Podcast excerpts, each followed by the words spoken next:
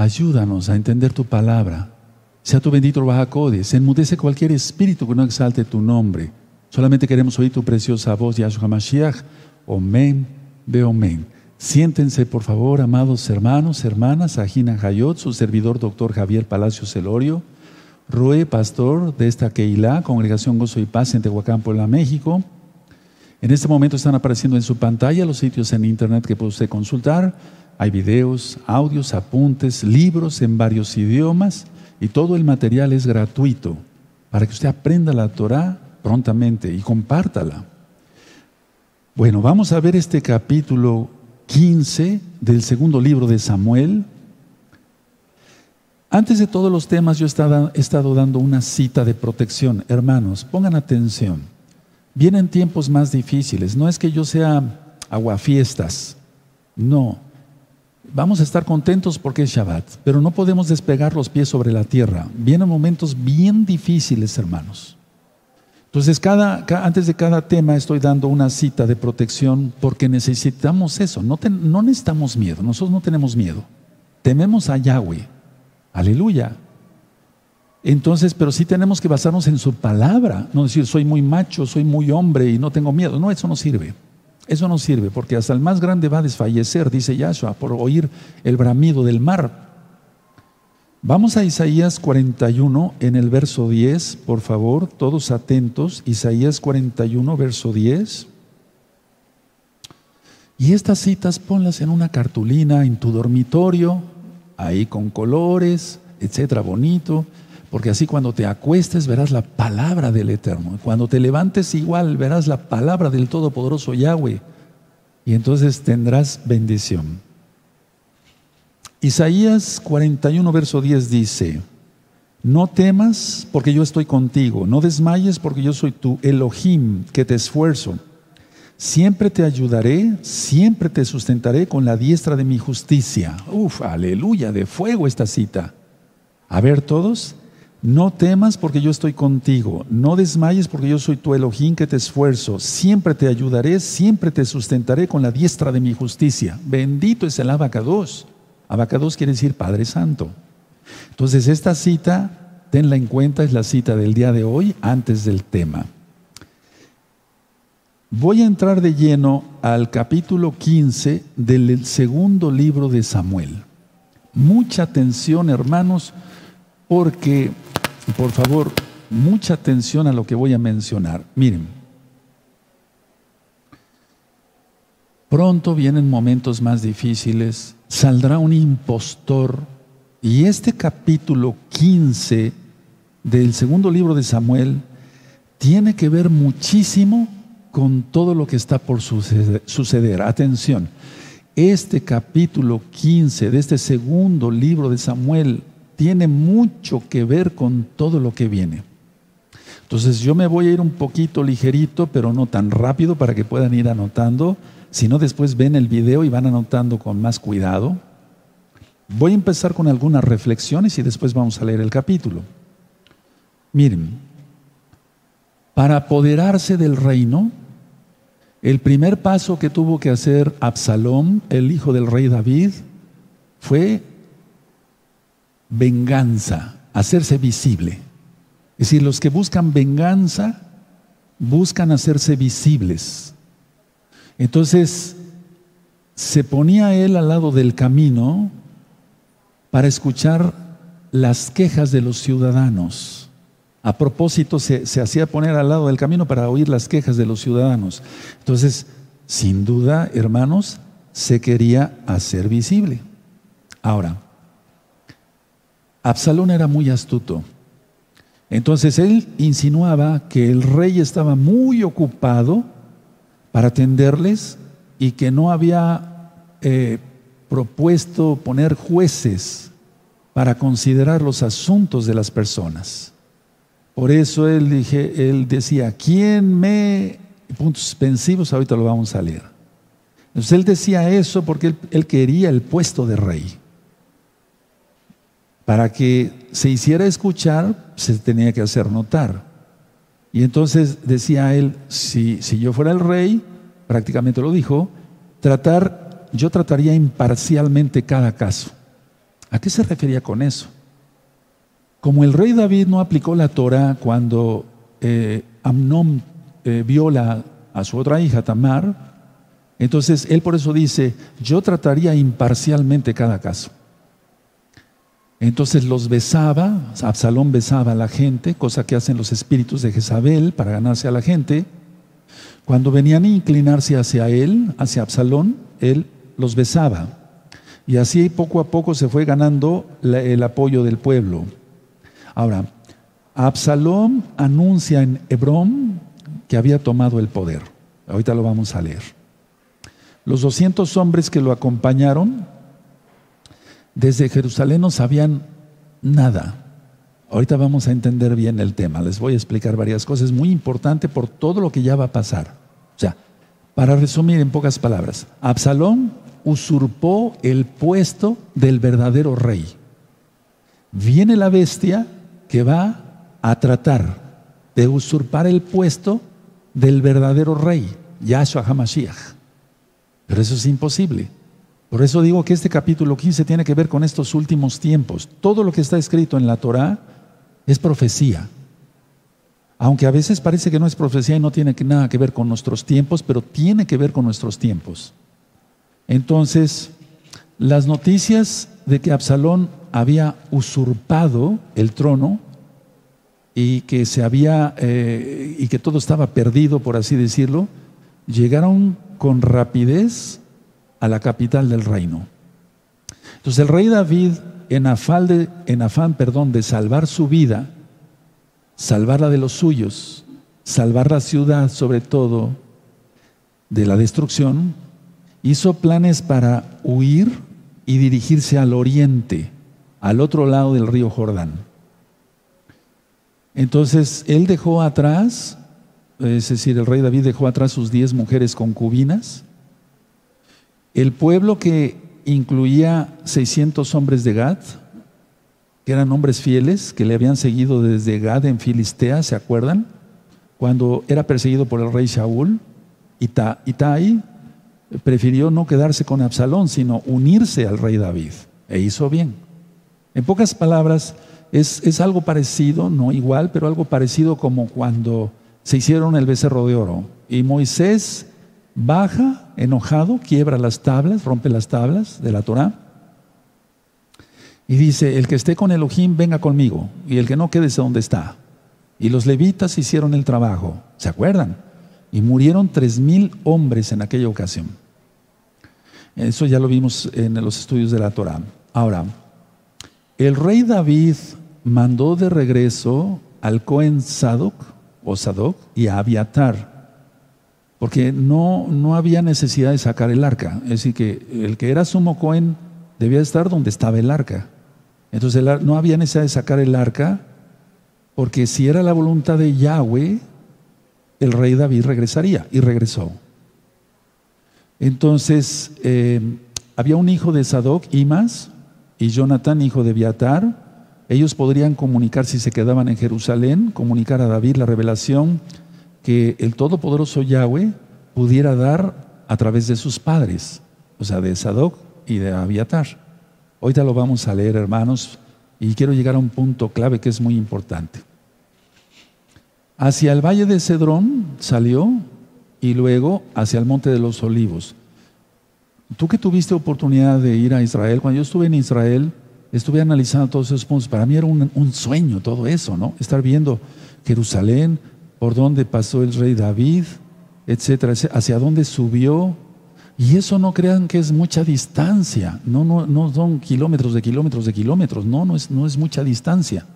Ya después sí, hacia, hacia, hacia el río Jordán es otra cosa. Entonces, atención lo que voy a decir. Iba con la cabeza cubierta y sus pies iban descalzos. ¿Qué indica la cabeza cubierta y los pies descalzos? Profundidad de dolor, profundidad de su dolor del rey David. Y todavía para empeorar las cosas, David supo que Agitofel, Agitofel quiere decir hijo de la locura, por si gustan anotarlo. Entonces supo David que Agitofel, el consejero en quien él había confiado, se había unido a la revuelta de Absalón. Eso es muy común. Los, hipócritas y los traidores son súper comunes, súper comunes. Eso a los verdaderos santos no nos extraña. Ahora, para contrarrestar la, la, influencia de Agitofel, David, llamó a su amigo Usai. Eh, él quería acompañar, Usai quería acompañar a David en su camino, pero lo convenció David de que regresara a Jerusalén y se pusiera a las órdenes de Absalón como consejero de la corte. Su misión sería entonces contradecir el consejo de Agitofel sobre Absalón y comunicarlo rápido a Sadoc y a Abiatar. Ahora, los planes de Absalón pues eran perversos porque era un usurpador. Entonces, eh, de alguna manera el rey David hizo bien de eso, eh, hizo perfectamente bien el rey David en abandonar Jerusalén, porque si no, hubiera sido destruida Jerusalén. Y no era el momento, no era el momento. Entonces David continuó su viaje mientras Absalón tomó control de Absalón. Absalón, perdón, tomó control de Jerusalén. Ahora vamos a leer el capítulo y vamos a entender varias cosas de por qué tiene que ver este capítulo con esto que ya viene, hermanos. Mucha atención, amados hermanos. Entonces yo voy a leer eh, eh, de corrido y voy a seguir ministrando. Bueno, es el segundo libro de Samuel, el capítulo 15. Bendito sea tu nombre, Abacados. Aconteció después de esto que Absalón se hizo de carros y caballos y cincuenta hombres que corriesen delante de él. Ahorita voy a ministrar por qué se hizo de esos carros.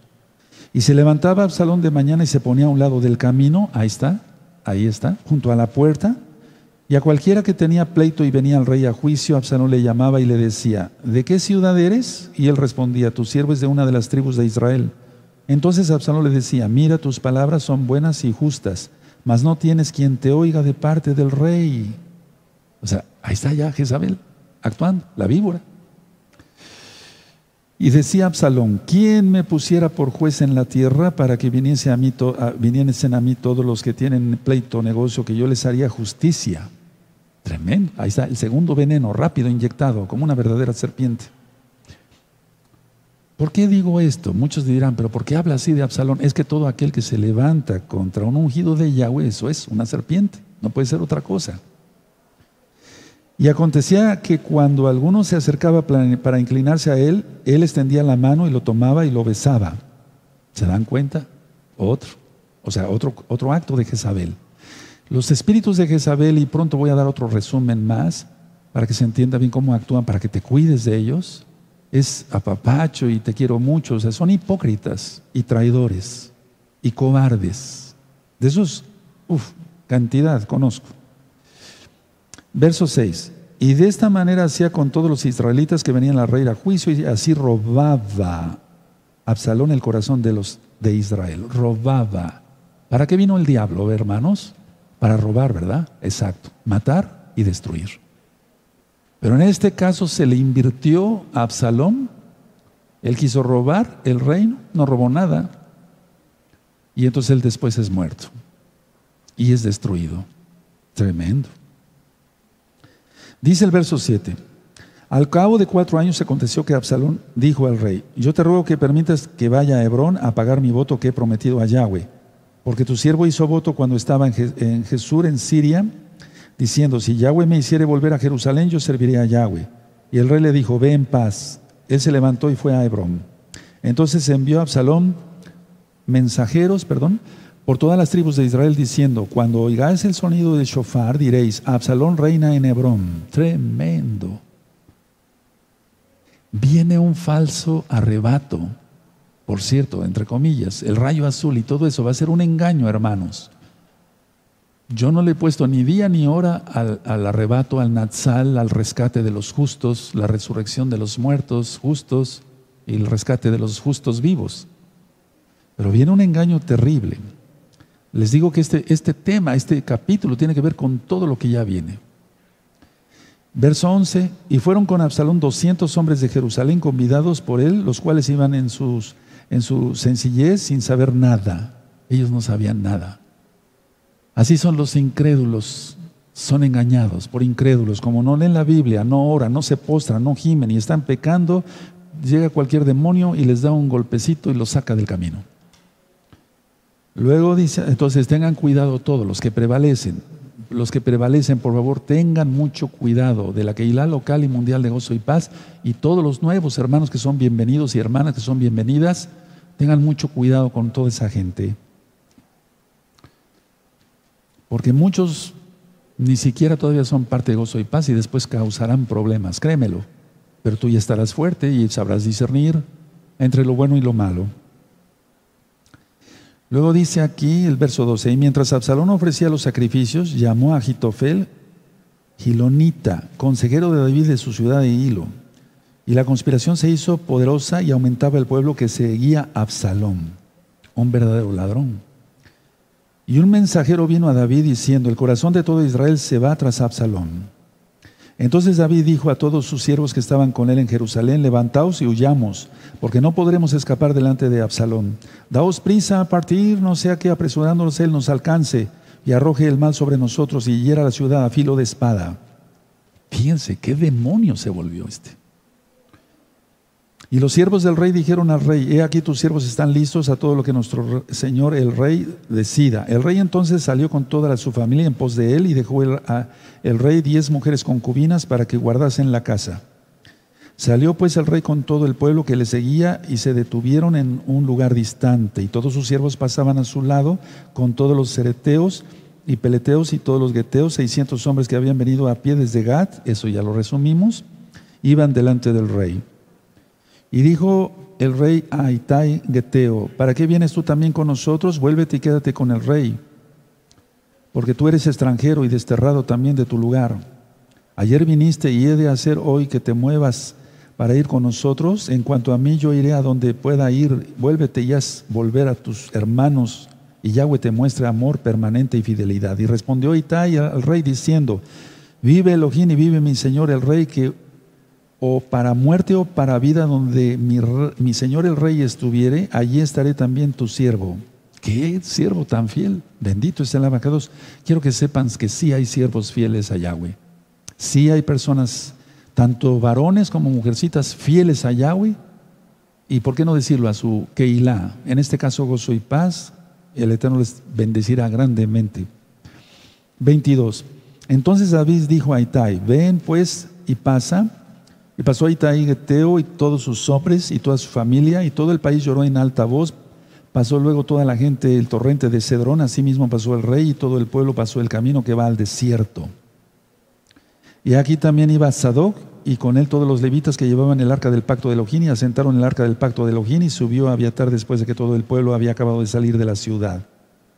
Pero dijo el rey a Sadoc, vuelve el arca de Elohim a la ciudad, si yo hallare gracia ante los ojos de Yahweh, Él hará que vuelva y me dejará verla y a su Mishkan. Y si dijere, no me complazco en, ti, aquí estoy, haga de mí lo que bien le pareciere. Dijo además el rey al Cohen, Sadoc, ¿no eres tú el vidente, o sea, el profeta? Vuelve, vuelve en paz a la ciudad y con vosotros vuestros dos hijos, hay más, tu hijo y Jonathan, hijo de Abiatar. Mira, yo me detendré en los vados del desierto hasta que vengan respuesta de vosotros que me dé aviso. ¿Se acuerdan del resumen que di hace un momento? Entonces Sadog y Abiatar volvieron el arca de Elohim a Jerusalén y se quedaron allá. Y David subió la cuesta de los olivos, subrayen, y la subió llorando, llevando la cabeza cubierta y los pies descalzos. Mucho dolor. También todo el pueblo que tenía consigo cubrió cada uno su cabeza e iban llorando mientras subían. 31. Y dieron aviso a David diciendo, Ahitofel está entre los que conspiraron con Absalón. Entonces dijo David, entorpece ahora, oh Yahweh, el consejo de Ahitofel. Eso es lo que debemos de hacer los santos, que el Eterno entorpezca los planes de los malditos. En el nombre bendito de Yahshua Mashiach, porque las cosas se van a poner horribles, hermanos. 32. Cuando David llegó a la cumbre del monte para adorar allí a Elohim, he aquí Usai, arquita, que le salió al encuentro, rasgado sus vestidos y, tierra sobre su cabeza, y le dijo a David, si pasares conmigo, me serás carga. Mas si volvieres a la ciudad y dijeres a Absalón, rey, yo seré tu siervo como hasta aquí he sido siervo de tu padre, así seré ahora siervo tuyo, entonces tú harás nulo el consejo de Agitofel. Es decir, entorpecer los consejos del malvado este. No estarán allí contigo los sacerdotes, Juanín, correcto, Sadoc y Abiatar, por tanto, todo lo que oyeres en la casa del rey se lo comunicarás a los Cuanín, lo correcto es Cuanín. Explico por amor a los nuevecitos. La palabra sacerdote es una palabra compuesta que quiere decir sacrificador de cerdos, sacerdote. Por eso nosotros decimos Cuanín, que quiere decir servidores de Yahweh. Dice así, em, el 35 otra vez, no estarán allí contigo los Juanín, Sadoc y Abeatar, por tanto todo lo que oíres en la casa del rey se lo comunicarás a los Juanín, Sadoc y Abeatar. Y aquí que están con ellos sus dos hijos, más el de Sadoc, y Jonathan, el de Abiatar. Por medio de ellos me enviarás aviso de todo lo que oyereis. Así vino Usai, amigo de David, a la ciudad, y Absalón entró en Jerusalén. Pero ¿cuál es el salmo que íbamos a leer, Roe? Vamos por favor al Salmo 3. Bendito es el abacados. El Salmo 3 lo escribió el rey David cuando iba precisamente huyendo de Absalón. A lo mejor en tu Biblia, amado hermano, amada hermana, está, bendito es Yahweh, está eh, algún título. Puede decir Salmo de David, cuando oía de delante de Absalón su hijo. Y ahí te remite a segunda de Samuel 15. Este es, el, este es el, el salmo correcto para leer el día de hoy por lo que estamos estudiando. Lo vamos a leer. Oh Yahweh, cuántos se han multiplicado mis adversarios. Muchos son los que se levantan contra mí. Muchos son los que dicen de mí, no hay para él salvación en Elohim. Mas tú, Yahweh, eres escudo alrededor de mí mi gloria el que levanta mi cabeza. Con mi voz clamé a Yahweh y él me respondió desde su monte Kadosh. Yo me acosté y dormí y desperté porque Yahweh me sustentaba. No, temeré a diez, diez millares de gente que pusieran sitio contra mí. Levántate, Yahweh, sálvame, Elohim mío. ¿Se acuerdan lo que mencioné al inicio? Es de las palabras que mencionaba Moshe, Moisés. Levántate, oh Yahweh, y dispersa a los enemigos tuyos, aquellos que te aborrecen. Aleluya. Entonces dice aquí el 7, levántate Yahweh, sálvame Elohim mío, porque tú heriste a todos mis enemigos en la mejilla. Los dientes de los perversos quebrantaste. Las salvaciones de Yahweh sobre tu pueblo sea tu bendición. El pueblo obediente, lógico, pero a los perversos, aquí dice, los dientes de los perversos quebrantaste. Bendito es el abaca. El rey David era era un varón de guerra, él sabía y sabía perfectamente por ser ungido cómo orar. Bueno, vamos a ver otra vez, entonces recuerden, este es el salmo para que tú lo anotes en tus apuntes, si eres tan amable. Entonces vamos a ver 2 de Samuel capítulo 15. Miren, el verso 1 de este segundo capítulo de Samuel del segundo libro de Samuel, dice así, aconteció después de esto que Absalón se hizo de carros y caballos y cincuenta hombres que corriesen delante de él. A ver, vamos a analizar este verso 1. Absalón aquí aparece como un arrogante, pero sin los atributos de su padre. Voy a volver a repetir por si gustan anotar, porque después ustedes me van a ayudar a ministrar. Absalón aparece aquí como arrogante, es un arrogante, un orgulloso, pero sin los atributos de su padre. Es que David, a la redundancia, era David, un ungido de Yahweh que tenía gracia, tenía bendición, era, o sea, era un ungido. Pues, ¿Cómo lo iba a imitar? No le llegaba ni a los talones a su padre. Entonces, esto era para presumir, aquí en México decimos apantallar, presumir carros de combate, hombres, eh, aspiraciones de realeza. Por eso se hizo de carros, por eso les dije que subrayaran o tuvieran pendiente ese verso 1.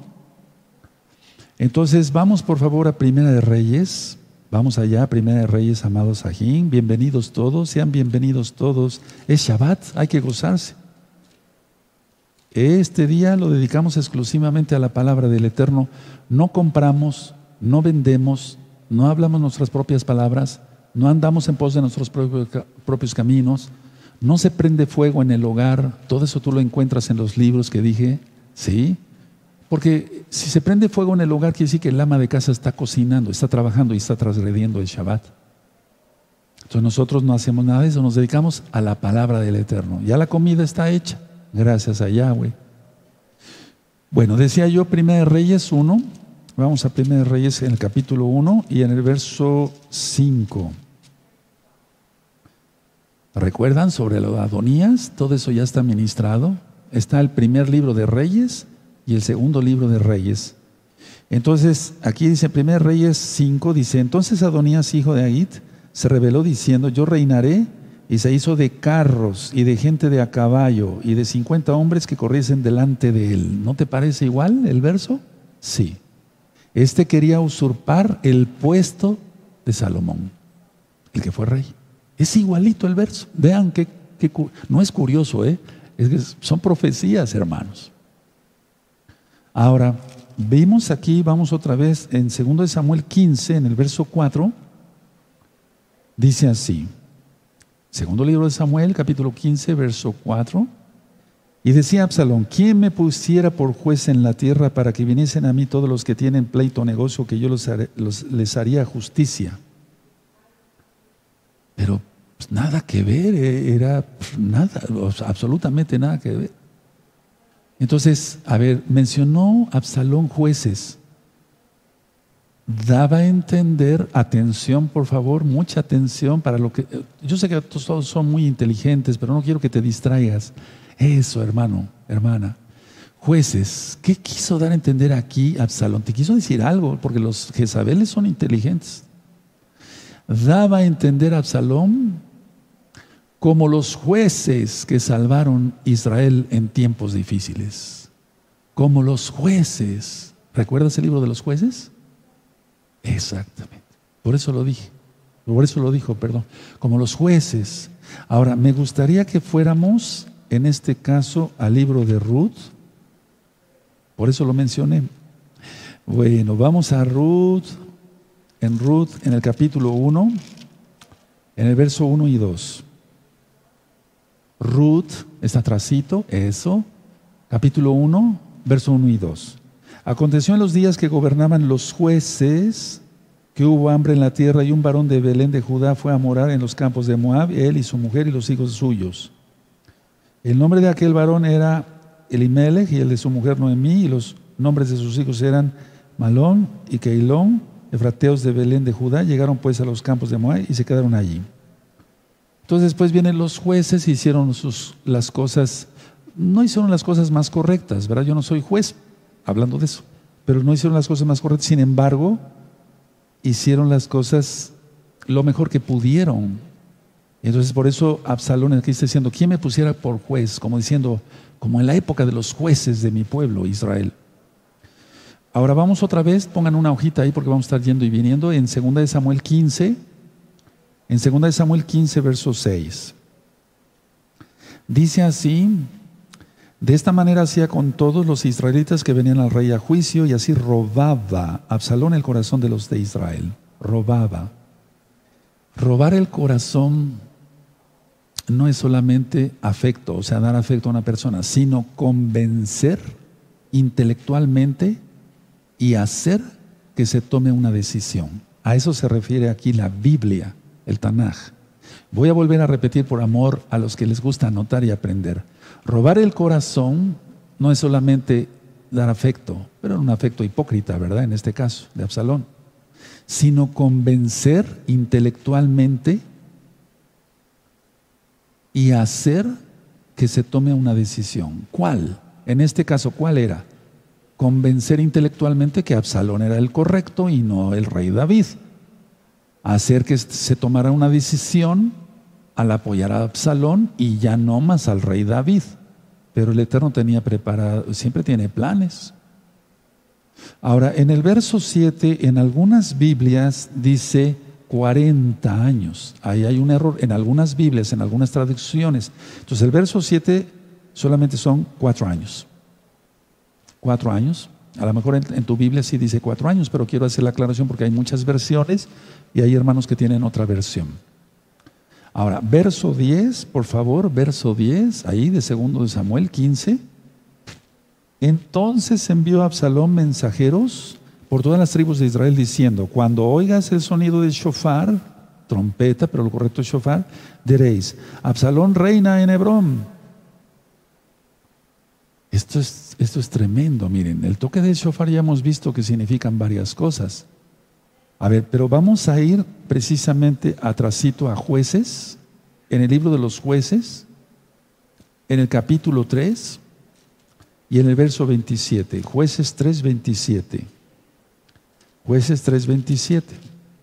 Y no duden, hermanos, que cuando la bestia diga, lo pongan como el Mashiach, toquen el shofar. Eso ya está. O sea, va a ser. Es un hecho. Es un hecho. Es increíble eso. Entonces, a ver, jueces 3:27, amados hermanos, y cuando había entrado tocó el cuerno en el monte de Efraín, y los hijos de Israel descendieron con él del monte y él iba delante de ellos. Este libro todavía no lo he ministrado, pero quiero que sepan que el toque del shofar significa muchas cosas, guerra, alerta, cuando se corona un rey, en el caso de Israel, desde luego, ¿verdad? Ahora vamos a 1 de Samuel. Nos toca ahorita esta cita, 1 de Samuel 13. Vamos a 1 de Samuel capítulo 13, en el verso 3. Dice así 1 Samuel 13, verso 3. Y Jonathan atacó a la guarnición de los filisteos que estaban en el collado y lo oyeron los filisteos. Se hizo Shaul tocar shofar por todo el país, diciendo, oigan los hebreos. Es decir, el toque del shofar es para oír. De hecho, a ver, cuando decimos Baruch Adonai Eloheinu melech haolam el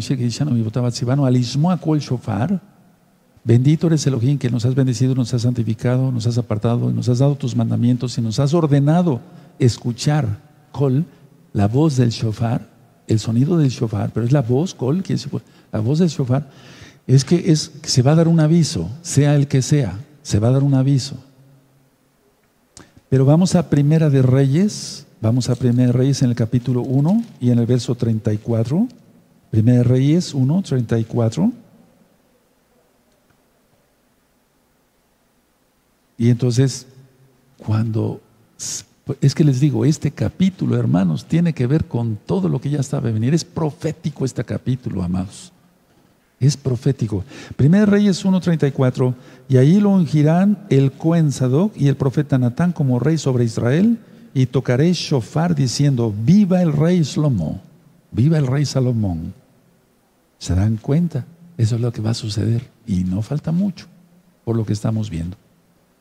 Ahora, David aparece como el hombre humillado. Sí, pero sometido completamente a la voluntad de Yahweh. Eso es lo que hace un verdadero hijo de Israel, un verdadero siervo o una verdadera sierva. Porque tenemos hermanas, lo digo para gloria de Yahshua Mashiach, extraordinarias, que son santas, se guardan. Y hermanos igual, santos que se guardan. Entonces, sí está apareciendo aquí como humillado, vamos a 2 Samuel 15, 26, pero totalmente sometido a la voluntad de Yahweh. ¿No acaso oramos en el Abino, en el Padre nuestro? Hágase tu voluntad, en la tierra como en el cielo. Porque en el cielo se hace su voluntad, en la tierra la gente no quiere. Pero querrá, si no a la fuerza, y si no serán destruidos. Viene Yahshua, iniciaría el milenio, el reino milenial, el milenio ya empezó. El reino milenial, milenial con él, uff, tremendo, ¿no? Entonces se va a hacer lo que Él diga, no lo que las religiones quieran o los líderes religiosos quieran. Bueno, entonces, 2 Samuel 15, 26 dice, y si dijere, no me o sea, Yahweh que dijere, no me complazco en, en, ti, aquí estoy, haga de mí lo que bien le pareciere. Entonces, ciertamente sí, sumiso, humillado, pero sí, sumiso ante la voluntad del Todopoderoso. Ahora, aquí vemos un personaje que se llama Itai. Entonces, él llegó a ser comandante del ejército de David. Para que lo anoten así y ustedes después me ayuden a ministrar. ¿Se acuerdan? Tai quería ir con él, pero le dijo, eh, eh, eh, le dijo, no, mejor quédate, pero no, de todas maneras lo acompaña, porque así fue la voluntad del Eterno. En 2 de Samuel capítulo 18, 2 de Samuel 18, no voy a leer todo, nada más les voy a decir dónde está la cita, 2 de Samuel 18, del verso 2 al 12. Del verso 2 al 12. Lo leen después, ahí, con calma, ya vamos a llegar a ese capítulo pronto, ¿verdad? Bueno, el verso 23 de 2 de Samuel 15, de 2 de Samuel 15, 23, en lugar de cedrón es quidrón, K de kilo, I latina, D de dedo, R de razón, O, N, quidrón. Eh, entonces vamos a ver eh, eh, este verso 23. Dice así, y todo el país lloró en altavoz, pasó luego toda la gente del torrente de Quidrón. Asimismo pasó el rey y todo el pueblo pasó al camino que va al desierto. ¿Por qué aquí sí quise poner Quidrón y no Cedrón? Porque Quidrón quiere decir sombrío, lleno de oscuridad. Eso significa el valle de Cedrón. Sombrío, lleno de oscuridad. Pero cuando venga Yahshua, uff, ese lugar Aparte que va a ser partido en dos el Monte de los Olivos, está al pie del Monte de los Olivos, para que más o menos se entienda. Está el Monte de los Olivos y entonces al bajar el Monte de los Olivos, ahí está el Valle de Cedrón. Sí, bendito es el abacados. Entonces, vamos a buscar esta cita nada más para aprender un poquito más. Primera de Reyes. En Primera de Reyes vamos a buscar el capítulo 2 y el verso 37. 2.37, Primera de Reyes 2.37. Porque sabe de cierto que el día que salieres y pasares el torrente de Quidrón, sin duda, sin duda morirás y tu sangre será sobre tu cabeza. Esto ya está ministrado, les pido que busquen Primera de Reyes, ¿de acuerdo? Significa oscuridad, lleno de oscuridad, sombrío, etcétera, etcétera. Déjenme ver si esta cita que anoté aquí para que sea más nutrido el tema, bueno, que ya con lo que se ha ministrado creo que ya está por demás, pero falta todavía un poquito. Permítame ver. Es que a veces estudiando los temas en el Tanaj se me vienen las citas, nos recuerda el Ruach ¿verdad? Nos recuerda, eh, perfecto, muy bien. Es Juan 18, verso 8. Ahora, voy a explicar algo importante. Juan 18.8 dice así, Johanán, Juan 18.8 dice, respondió Yahshua, os he dicho que yo soy, pues si me buscáis a mí, dejad de ir a estos. Cuando él fue arrestado, ¿se acuerdan? Entonces estaba, a ver, es que en la época de Yahshua está eh, el Monte de los Olivos, eh, aquí estaba la fortaleza Antonia, digamos, el Valle de Cedrón y el Monte de los Olivos. Y ya dije que él fue em, eh, lastimado, flagelado entre la fortaleza Antonia y el templo. Había un lugar intermedio, porque los, los, los judíos, para que se entienda, no podían ir a la fortaleza Antonia. Y y los romanos no podían eh, entrar al templo porque si no eran apedreados y muertos con permiso de Roma, imagínense. Eso es algo también que está en la historia. Bueno, entonces en el lugar intermedio, eh, cuando había que arreglar algún problema entre, eh, entre nuestro pueblo Israel y los romanos, había un lugar intermedio con escalinatas, eso ya lo expliqué, y entonces ahí se veía eh, los romanos eh, y, los, o sea, como no podían entrar a ambos lugares, ahí se veían, ahí fue flagelado nuestro Adón, ahí se le puso la corona de espinas. Y había un puente que comunicaba, atención para todos los nuevecitos, había un puente que comunicaba la fortaleza Antonia, ese lugar intermedio, con el monte de los olivos. Y por ahí pasó Yahshua y eh, eh, para ir, eh, en primer lugar, él fue a orar allá al Monte de los Olivos Y entonces la prensa de aceite, Shemen Sait, Getsemaní, como traducido, la prensa de aceite. Entonces, em, después cuando él fue flagelado, pasa por ese lugar. Es decir, que no pasó directamente para ir a orar por ese lugar, pero sí cuando iba a ser colgado, crucificado, colgado en el madero. ¿Sí? Entonces había un puente. Entonces, por eso eh, eh, desde antes ya se le llamaba sombrío. Miren que es hasta profético. Sombrío, lleno de oscuridad, porque por ahí pasó Yahshua, para ser colgado en el madero, para ser crucificado.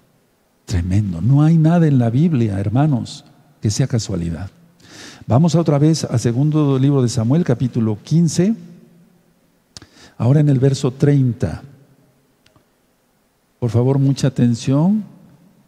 Eh, segundo de Samuel 15, verso 30 dice así. Y David subió la cuesta de los olivos y la subió llorando, llevando la cabeza cubierta, los pies descalzos. También todo el pueblo que tenía consigo cubrió cada uno su cabeza e iban llorando mientras subían. Es que ha sido un dolor muy fuerte, claro que fue un dolor muy fuerte. Ahora, quiero llevarlos, póngale una hojita ahí mismo. Ahora vamos al Salmo, por favor, Salmo 42. Y es que esto va a volver a suceder, pero de una manera diferente, pero tiene mucho que ver. A ver, no dijo Yahshua, él dijo esto. Cuando veáis la abominación desoladora de que habló el profeta Daniel, huyan a los montes. Porque viene un usurpador, el antimashiach, tú lo conociste como anticristo. Entonces, a ver, Yahshua dijo, cuando vean la abominación desoladora, huyan a los montes. Aquí a dónde iba huyendo el rey David, porque entró un usurpador. ¿A dónde iban los hijos de Israel que iban acompañando al rey David? Hubo traidores, como siempre va a haber, como Judas, como Agitofel, etc. O sea, siempre va a haber gente cuerda, pero hay gente demasiado mala que no tiene remedio. Entonces, eh, esto es lo que va a venir, hermanos. No sé si me di sí, ¿verdad? Son inteligentes ustedes, aleluya. Salmo 42, huyan a los montes, es lo que viene, este capítulo es, uff, fuego. Toda la Biblia es fuego, lógico. Salmo 42, verso 3. Salmo 42, verso 3. Aunque fue escrito por los hijos de Coré, miren, verso 3. Fueron mis lágrimas mi pan de, día y de noche, mientras me decían todos los días, pero me, decían todos los días, ¿dónde está tu Elohim? ¿No es eso lo que dijo el, rey David? Me acuerdo de estas cosas y derramo mi alma dentro de mí, de cómo yo fui con la multitud y la conduje hasta la casa de Elohim, entre voces de alegría y de exaltación del pueblo en fiesta. ¿Por qué te abates, su oh alma mía, y te turbas dentro de mí? Espera en Elohim, porque aún he de exaltarte, salvación mía y Elohim mío. Sigo. Verso 6. Elohim mío, mi alma está batida en mí, me acordaré por tanto de ti desde la tierra del Jardén. Es que el rey David atravesó el Jordán. Y de los hermonitas desde el monte de Mizar. Una mismo llama a otro a la voz de, los, de tus cascadas. Todas tus ondas y tus olas han pasado sobre mí. Pero de día mandaré, pero, pero de día mandará a Yahweh su compasión y de noche su cántico estará conmigo y mi oración al Elohim de mi vida. Esto es lo que pasó al rey David. De hecho, los hijos de Coré, si tú recuerdas este hombre perverso, que quiere decir depilado, ya está la, grabada desde hace tiempo la parashá, Haftarah y comentarios de Coré, Coraj. Entonces, él se levantó, murmuraba contra Yahweh y contra Moshe, contra Yahweh y contra Moshe. Entonces, dice eh, que tan solo a ti, Moisés, y a tu hermano Aarón los ha puesto Elohim. Entonces ya en un momento de hasta acá, hasta acá, porque los impíos llenan la copa de, la ira y el Eterno hace que se les vuelva sobre su propia cabeza. Eso está en el Salmo 7, en el Salmo, Salmo 7 y Salmo 9. Entonces, viene la destrucción. Dice, dice Moshe, el que esté conmigo, venga para acá, apártense, de estos malditos. Eso está. se abre la tierra y los traga vivos al abismo. Tremendo, ¿verdad? Pero estos muchachos fueron inteligentes. Si mi papá se levantó contra Yahweh, contra el ungido de Yahweh, yo me, aparto, yo me salvo. Fueron inteligentes, por eso escribieron los salmos. Y ellos entendían perfectamente bien lo que pasó David. Verso 9 de este Salmo 42, diré a Elohim, roca mía, porque te has olvidado de mí, ¿por qué andaré yo enlutado por la opresión del enemigo? Como quien hiere mis huesos, mis enemigos me afrentan diciéndome cada día, ¿dónde está tu Elohim? Verso 11, ¿por qué te abates, su alma mía? ¿Y por qué te turbas dentro de mí? Espera en Elohim, porque aún he de exaltarte. Salvación mía y Elohim mío. Y no es el Salmo 3. Aleluya. No quiere decir que fueron como, como que copiaron. No, no, no, no, no. Es que, es que es así. O sea, el Eterno da profecía a los hijos obedientes.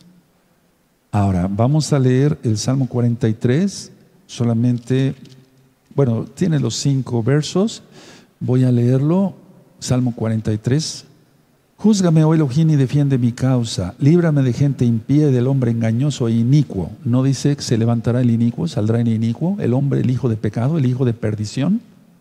El antimashiach, tú lo conociste como anticristo. ¿Se dan cuenta? Bendito es el Eterno. ¿Cómo nos está hablando hoy el Rahakodes a todos, verdad?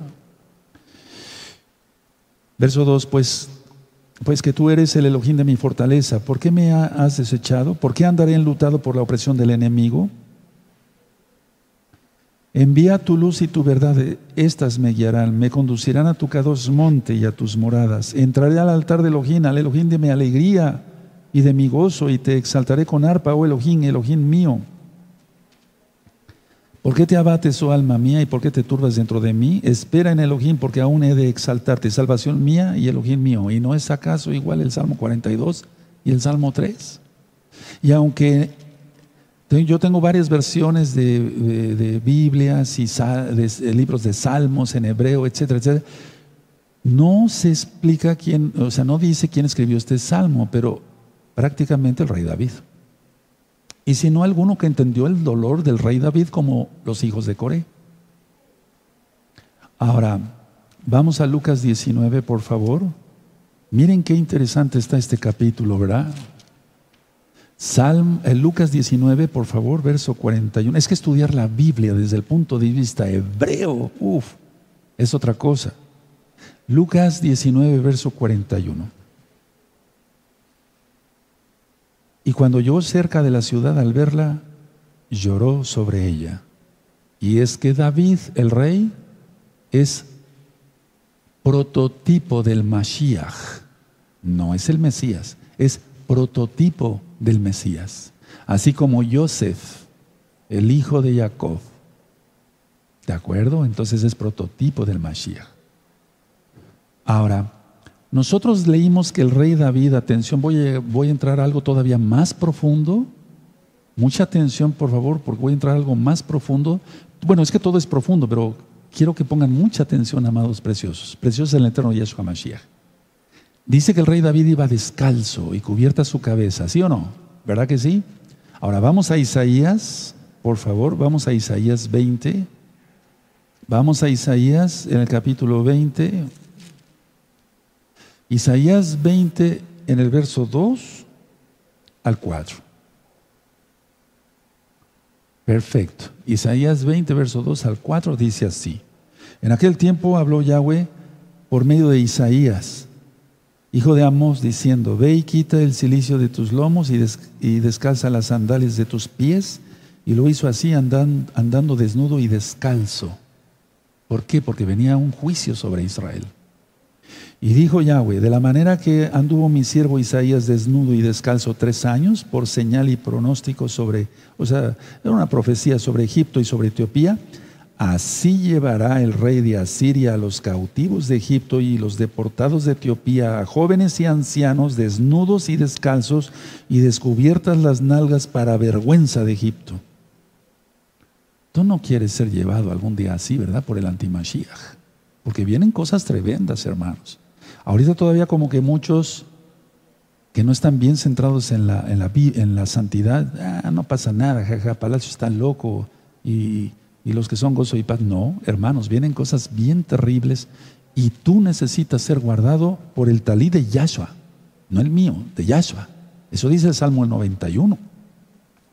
Porque vienen cosas que ni nos imaginamos. Pero el Eterno tendrá compasión de los santos. Claro que sí. Pero de veras los que son santos, no payasos. Vamos a Ezequiel y vamos a entrar a la profundidad que les decía yo aún más. Vamos a Ezequiel. Ezequiel y Jeremías fueron contemporáneos, hermanos, y muchos más otros profetas, eso ya lo he ministrado. Entonces, eh, no pensemos que Jeremías y 200 años después Ezequiel, no, no, no, no. Hubo profetas que se llevaron años, pero en este caso fueron eh, contemporáneos. Ezequiel 24, vamos a ver algo súper importante, hermanos, súper importante. Todo es importante, pero atención. Ezequiel 24, en el verso 17. Yo voy a, para, voy a decir algunas palabras. Miren, la delicia de los ojos del profeta Ezequiel era su esposa. Porque por lo que dice la Biblia, la quería, la amaba muchísimo. Era la delicia de sus ojos. Y así debe de ser para cada hijo de Israel que está casado. Nuestra esposa debe ser la delicia de nuestros ojos, no andar enviando los ojos mirando por otro lado. Eso dice Yahshua y lo creemos. Entonces, eh, Yahweh mismo le dice, tu esposa va a morir. No hagas luto por ella. Y aquí donde dice no te cubras con rebozo, etcétera, vamos a ver qué, es, qué significa en el original hebreo, porque si no, entonces, pues se piensan cantidad de cosas. Cuando dice no comas pan de enlutado, aquí en México, eh, sobre todo en estos días que vienen, se acostumbra mucho el pan de muerto. Es una abominación, porque el pan lo hacen eh, en forma de tumba, no sé si me doy de sepulcro. Y entonces están los huesos y, eh, o sea, es una asquerosidad eso. Pero no se refiere a ese tipo de pan, porque muchos han confundido cuando dicen no comas pan de enlutado, no comas pan de muerto. No sé si en otros países, yo creo que sí, eh, se hará pan de muerto, o sea, para festejar a los muertos, ¿no? Entre comillas. Entonces no se refiere a ese pan. Vamos a ver, entonces dice aquí Ezequiel 24, verso 17 al 23. Reprime el suspirar, no hagas luto de mortuorios, ata tu turbante sobre ti y pon tus zapatos en tus pies y no te cubras tu labio superior, no te cubras tu labio superior, ni comas pan que te regalen. Es decir, el que estaba de luto estaba con tanto dolor que se olvidaba comer, que se iba, si murió su esposa, que es la que hacía el pan, o sea, hacía la comida, que se iba a acordar Ezequiel, ¿verdad? Entonces, normalmente en Israel se acostumbra que los que van al duelo, o sea, a, acompañar al doliente, le llevan pan. A eso se refiere Yahweh. Nada tiene que ver con el pan de muertos de, de México y demás. Entonces, no aceptes eso. Fíjense nada más. Por eso quise leer primero Isaías. Él anduvo descalzo. Tremendo. Voy a volver a repetir el 17. Reprime el suspirar, no hagas luto de mortuorios. Ata tu turbante sobre ti, pon tus zapatos en tus pies y no te cubras tu labio superior, ni comas pan que te lleven. Lo voy a decir así. Pues. Hablé al pueblo por la mañana y a la tarde murió mi mujer. Y a la mañana hice como me fue mandado. O sea, luego, luego a enterrarla, porque muchas veces en Israel todavía no se... O sea, al ponerse el sol, pues, pero es entre las dos tardes, todavía no está oscuro. Y me dijo el pueblo, el 19, ¿no nos enseñarás qué significan para nosotros estas cosas que haces? Es que siempre lo que nos pide el Eterno parecen locura, cosas de locura, pero no, no, no, no. Entonces nos va a pedir cosas que no son comunes. De eso se trata el plan de Yahweh. Y entonces dice, le están diciendo al pueblo, eso que hiciste de no cubrirte acá, de no aceptar el pan, ¿qué significa? Ellos ya tenían miedo. Entonces dice, yo les dije la palabra del 20, yo les dije la palabra de Yahweh vino a mí diciendo, dile, di a la casa de Israel, Así ha dicho Yahweh el Adón, he aquí yo profano mi santuario, o sea, el templo, la gloria de vuestro poderío, el deseo de vuestros ojos y el deleite de vuestra alma, y vuestros hijos y vuestras hijas que dejáis caerán a espada.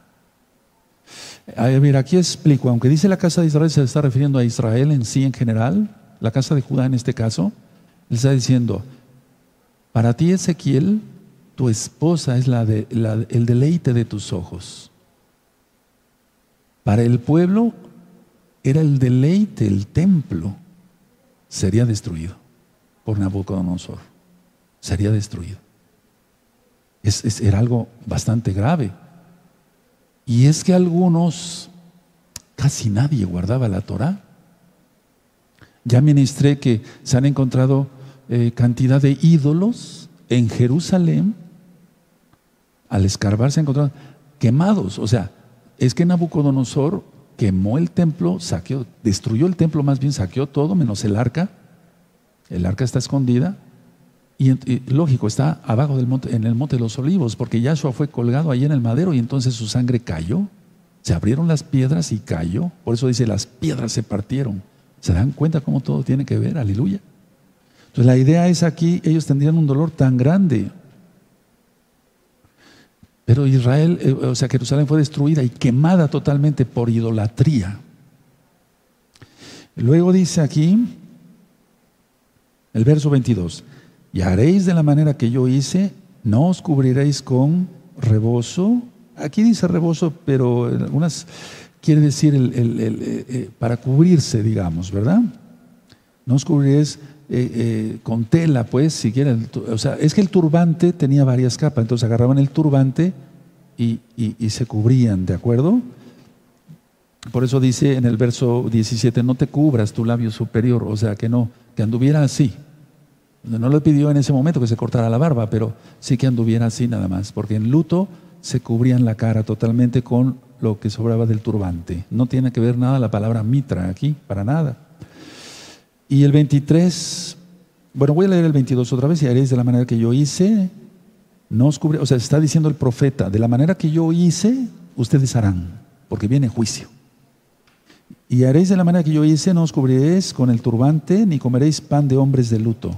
O sea, que te lleven pan. Y entonces, por eso dice aquí, vuestros turbantes estarán sobre vuestras cabezas vuestros zapatos en vuestros pies. No enderecharéis ni lloréis, sino que os consumiréis a causa de vuestras maldades y gemiréis unos con otros. Y ahí sí. Entonces, de la manera que yo guarde luto, ustedes lo van a guardar. Ahora, esto es algo que, está, lo que yo les voy a comentar es algo muy fuerte, pero antes permítame ir a Proverbios y pónganle una hojita ahí en Ezequiel 24, por favor, vamos a volver ahí. Vamos a Proverbios, hermanos. Van a ver qué lección nos está dando hoy el Abacados. Bendito seas, Yahshua HaMashiach la gloria es para ti. Proverbios 16, verso 18, 16, 18. Si lo tiene Proverbios dice Mishle, en hebreo. Proverbios 16, 18 dice, antes del quebrantamiento es la soberbia. Absalón, el pueblo de Israel en la época de Ezequiel y de Jeremías y de Isaías. Y antes de la caída la altivez de espíritu. ¿No acaso Absalón se había hecho de carros de, sí, que hombres que fueran delante de él, como diciendo, abran paso, ahí va el grande, ¿no? Eh, en este verso, pónganlo en sus apuntes para que después me ayuden a ministrar. Ahora vamos ahí mismo a Proverbios, adelantito, 17, en el verso 19. Dice así 17, 19 de Proverbios, el que ama la disputa ama la transgresión y el que abre demasiado la puerta busca su ruina. Eso es lo que hizo Absalón. Eso es lo que hizo el pueblo. Entonces, estos acontecimientos del segundo libro de Samuel, capítulo 15, si gustan anotarlo, sucedieron cuando David tenía aproximadamente 56 años, era relativamente joven, fuerte. Un adulto mayor, pero muy fuerte. Y Absalón, 24 años. Tremendo. Ahora, antes de llegar al punto final, permítanme decir otras cosas. Agitofel quiere decir hijo de la locura. Atención, todo esto vino, recuerden ustedes, por el pecado de David. No estoy juzgando al rey David, estoy diciendo lo que dice la Biblia. Por el pecado que hizo, hizo con Betsabé y mandar a matar a Uriyá. ¿Se acuerdan? La luz de Yahweh, Urias, en las traducciones. Entonces, Agitofel, atención, es probable que haya sido el abuelo de Betsabé. Vamos a ver citas de la Biblia. Anótenlo, por favor, les va a servir. Es probable que Agitofel fuera el abuelo de Betsabé. Y entonces Agitofel, aunque era consejero del rey David, en, su interior, pienso yo por lo que dice la Biblia, ha de haber dicho, este me las paga, me las va a pagar. Eh, hay una cuenta pendiente con David, me las va a pagar. Pero recuerden que todo fue por el profeta Natán que dio la, perdón, va la redundancia, dio la profecía de parte de Yahweh. Entonces, a ver, vamos, antes de llegar al punto final, vamos a ver en Segunda de Samuel 11, Segunda de Samuel 11, y anoten la cita, por favor, es muy importante, para que vean desde dónde venía ya fraguado todo esto. O sea, este señor, eh, prácticamente posible, abuelo de Betsabé, dijo, bueno, David, por así decirlo, tuvo relaciones con mi nieta, manda matar a su esposo, este algún día me las va a pagar. Y esa fue su venganza. Pero, como se levantó contra el ungido de Yahweh, lo vamos a ver después, se acabó suicidando. Entonces, por eso se, llamaba, se llamaba Agitofel, hijo de la locura. Bueno, segunda de Samuel 11, verso 3. Envió David a preguntar por aquella mujer y le dijeron, aquella es Betsabé, hija de Eliam, subrayen Eliam, mujer de Urias Eteo. Entonces vamos a subrayar Eliam. ¿De acuerdo? Eliam, ¿sí? Y bueno, Urias, ¿qué quiere decir? Uriah, ¿qué quiere decir? La luz de Yahweh, o sea, era hebreo, ya dijimos que era hebreo, no era un gentil.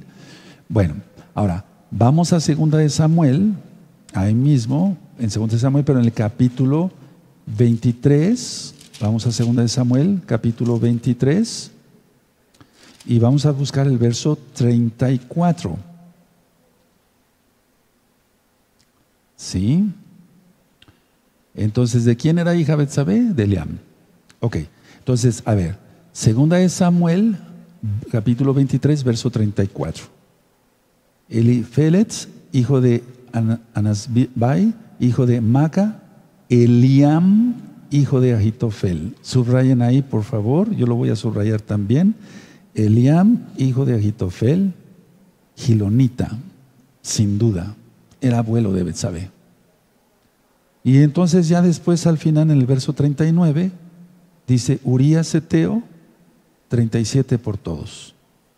Pero esas dos citas que te acabo yo de comentar de 2 de Samuel 11.3 y 2 de Samuel 23.34 es la prueba de que Agitofel, el que mal aconsejaba a Absalón, era abuelo de Betsabé. Nunca, jamás te metas con mujer ajena. Ojo, nunca. Esos problemas de faldas, como lo decimos aquí en México, o sea, por andar con mujeres, que no se debe, yo he visto como médico cantidad de muertes. Y no de muertes, atención, no de muertes de solamente el que se mete con la mujer. Matan al hombre y de una manera horrible, cortándole los testículos y el pene. Lo digo tal cual.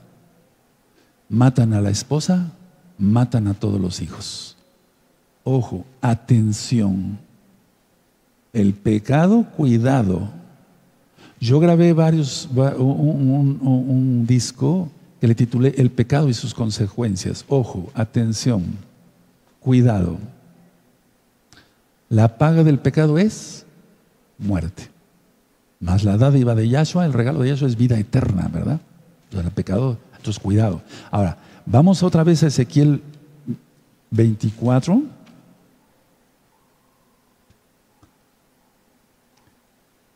Sacamos la conclusión. Ezequiel debería sufrir en silencio. Yahshua sufrió en silencio. Yo no estoy diciendo que Ezequiel fuera un prototipo, sino más bien el rey David. Pero Ezequiel sufrió en silencio. el deleite de su esposa, de Ezequiel, el deleite de Yahshua es su Keilah. No, yo no estoy diciendo que solamente gozo y paz. El cuerpo de Mashiach Yahshua a nivel mundial, de los verdaderos santos, no de los que guardan cábala y mujeres con tacones y tocando shofar y escotes hasta acá. No, no, no, no, no, no. Decíamos que el deleite para los israelitas era el templo y desde luego Jerusalén y fue destruido. Entonces decía, decíamos aquí, veíamos acá en la Biblia, a la mañana siguiente muere su esposa y al enterrarla obedece Ezequiel lo que le dijo Yahweh y no hizo luto público, no hizo endecha pública. Debía llorar en silencio. Los exiliados oirían la tragedia de Jerusalén desde lejos y la masacre de sus hijos que caían espada. Aquí está. En el verso 21. ¿Quieres eso para tus hijos? No, ¿verdad? Claro que no. Mantengámonos en santidad. Vienen tiempos muy difíciles, hermanos. Esto apenas está empezando. Ahora atención. Cuando una tragedia personal ocurre, Fíjense muy bien la enseñanza que quiso Yahweh darle al pueblo. Cuando una tragedia personal ocurre, se consuelan unos a otros. O sea, vamos a suponer que este es un doliente, este es un doliente, perdió a su esposa o le pasó algo. Llegan, perdió a otras personas, otros familiares. Llegan varias personas y, y lo consuelan. ¿Cuál es la enseñanza de Yahweh aquí? Que no hubiera, no hubiera consuelo de unos con otros, todos en silencio. El no poderse desahogar ante una pena vuelve loca a la gente. Cuando tú y yo hemos tenido alguna pena, algo que nos sucede, lo primero que contamos es algo a nuestra, no sé, yo a mi esposa, a mis hijas, es una, eh, o sea, a los, seres más eh, queridos, los más cercanos, pues ni eso se podía hacer. Los hijos, que eran los hijos más, los, los más cercanos, iban a ser muertos a espada por las transgresiones de ellos. Es una enseñanza de fuego esto. Esto ya está explicado también en el profeta Ezequiel, en este mismo canal de YouTube, Shalom 132, pero aquí quise compaginarlo con el 2 de Samuel capítulo 15. Entonces la tragedia aquí era nacional, era una multitud, era mucha tragedia. Y todos, todos iban a quedar, a quedar aturdidos emocionalmente y entonces lo, lo que quería Yahweh es que lo reconocieran como el Señor, el Todopoderoso, el Adón. No lleguemos a eso. Adorémoslo ahorita en Shabbat por quien es Él, no cuando ya estén las cosas horribles. Entonces, dice el Eterno, sabréis que yo soy Yahweh. Miren, voy a seguir leyendo. Estamos en Ezequiel 24, verso 23. Ezequiel 24, 23 dice, vuestros turbantes estarán sobre vuestras cabezas y vuestros zapatos en vuestros pies, no endecharéis ni lloraréis, sino que os consumiréis a causa de vuestras maldades y gemiréis unos con otros. Pero no iban a, o sea, gemir nada más, pero no podían hacer luto, ni expresar otra cosa. Ezequiel pues os será por señal según todas las cosas que Él hizo, haréis cuando esto ocurra, entonces sabréis que yo soy Yahweh el Señor. No llegar a ese punto, hermanos. Y tú, y, tú, hijo de hombre, el día que yo arrebate a ellos su fortaleza, el gozo de su gloria, el deleite de sus ojos, Jerusalén y el templo, y el anhelo de sus almas y también sus hijos y sus hijas. No quieran eso, hermanos. Yo no quiero eso. Ese día vendrá a ti uno que haya escapado para traernos las noticias. En aquel día se abrirá tu boca para hablar con el fugitivo y hablaréis, hablarás y no estarás más mudo. Entonces ya se le da la orden a Ezequiel que pueda hablar. Y le, y le serás por señal y sabrán que yo soy Yahweh. Bendito es su nombre por siempre. Entonces iba a ser un aturdimiento nacional Y aquí ya en el verso 26 ya se les, se les ordena, ya, ahora sí, deja tu mudez. Ahora, pongan mucha atención y llego al punto ya final, pero mucha, mucha atención, hermanos. Yahshua salió hacia el Monte de los Olivos. Primero fue a orar ahí antes de ser juzgado, mal juzgado. Ya vimos, eso tú lo encuentras en el tema de Pesaj, amado hermano, hermana, que son nuevecitos. Y todos recordemos eso. Pero ya después sale para ser colgado en el madero. Él muere, resucita al tercer día, aleluya. Resucitó en Shabbat, no en domingo. Eso está claro, hay una enseñanza. ¿Cuándo resucitó el Mesías? En este mismo canal Shalom 132. Él subió al cielo. Él va a venir otra vez. O sea, a ver, vamos a entender esto, amados preciosos. Yo sé que son bien inteligentes. Viene un usurpador que es el antimashiach, como Absalón lo fue para el rey David. Pero vendrá el rey de reyes, Yahshua, y entonces hará juicio a las naciones.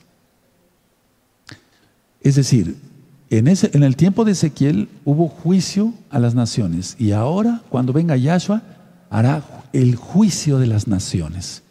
Y en el capítulo 25, estábamos en el capítulo 24 de Ezequiel, en el capítulo 25, empieza en el, en el verso 2, bueno, el verso 1 dice, vino a mí palabra de Yahweh diciendo, hijo de hombre, pon tu rostro hacia los hijos de Amón y profetiza contra ellos.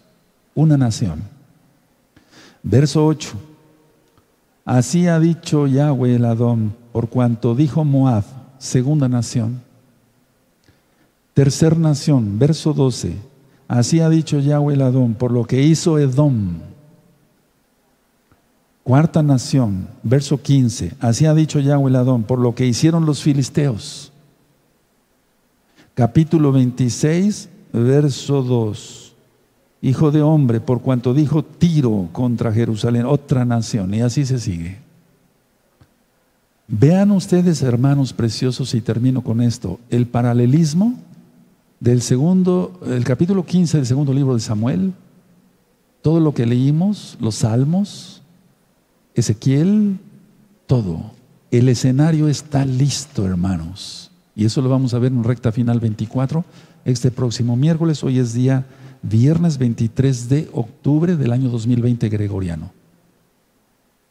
Me voy a poner de pie, dejen su Biblia, por favor, dejen su Biblia, dejen sus apuntes. Y este, yo siento, hermanos, yo siento que se gozaron. A ver, pónganme un comentario. No, no pecamos por eso, porque no estamos yendo en, en pos de nuestros propios caminos. Exacto, sí, aleluya. Recuerden que yo leo todos los comentarios, amén. Entonces realmente fue una enseñanza de Yahweh.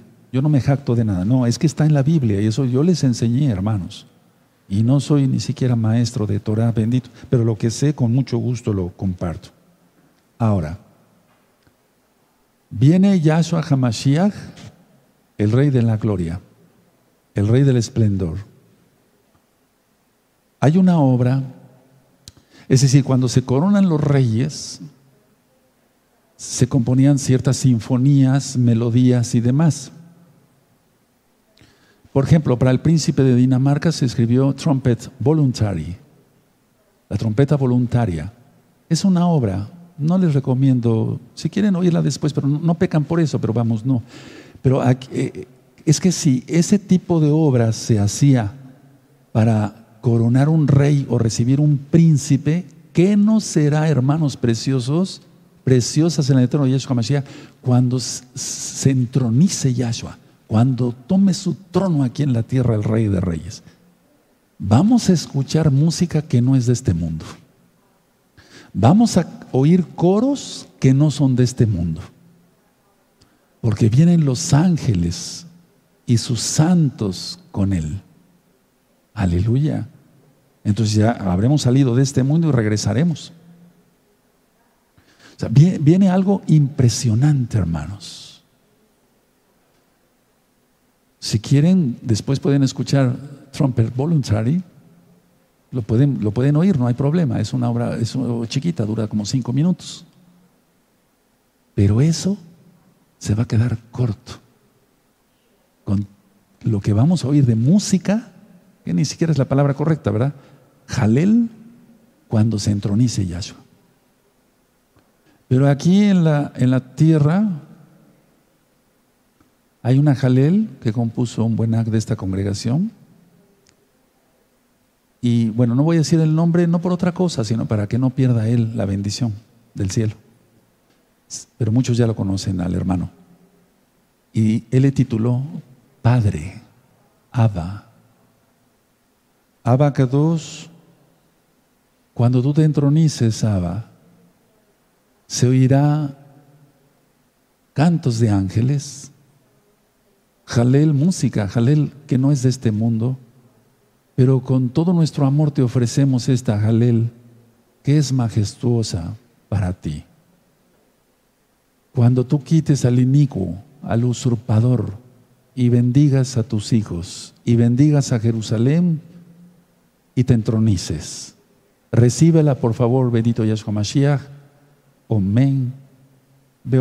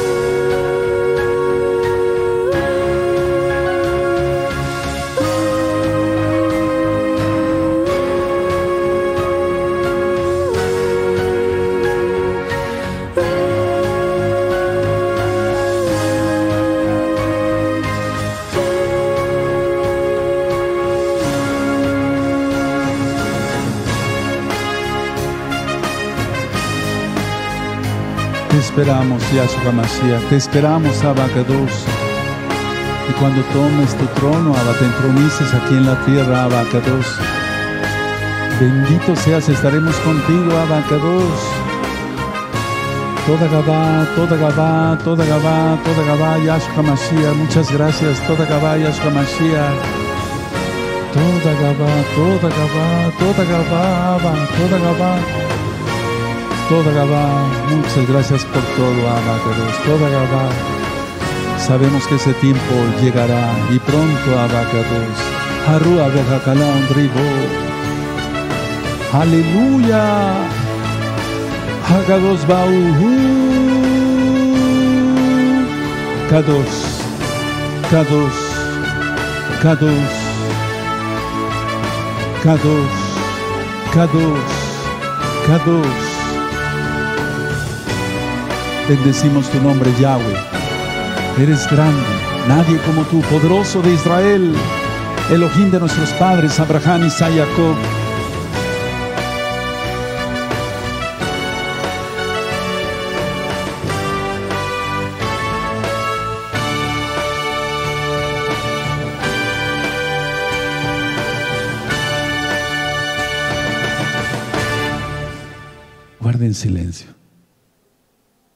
Imaginan cuando se entronice Yahshua?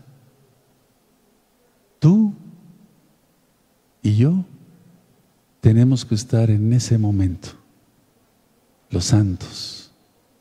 Vale la pena guardarse en santidad, hermanos. Vienen momentos de gloria. Bendito es el abacados. Ustedes, nosotros, tenemos que estar en ese bendito momento y en cada momento.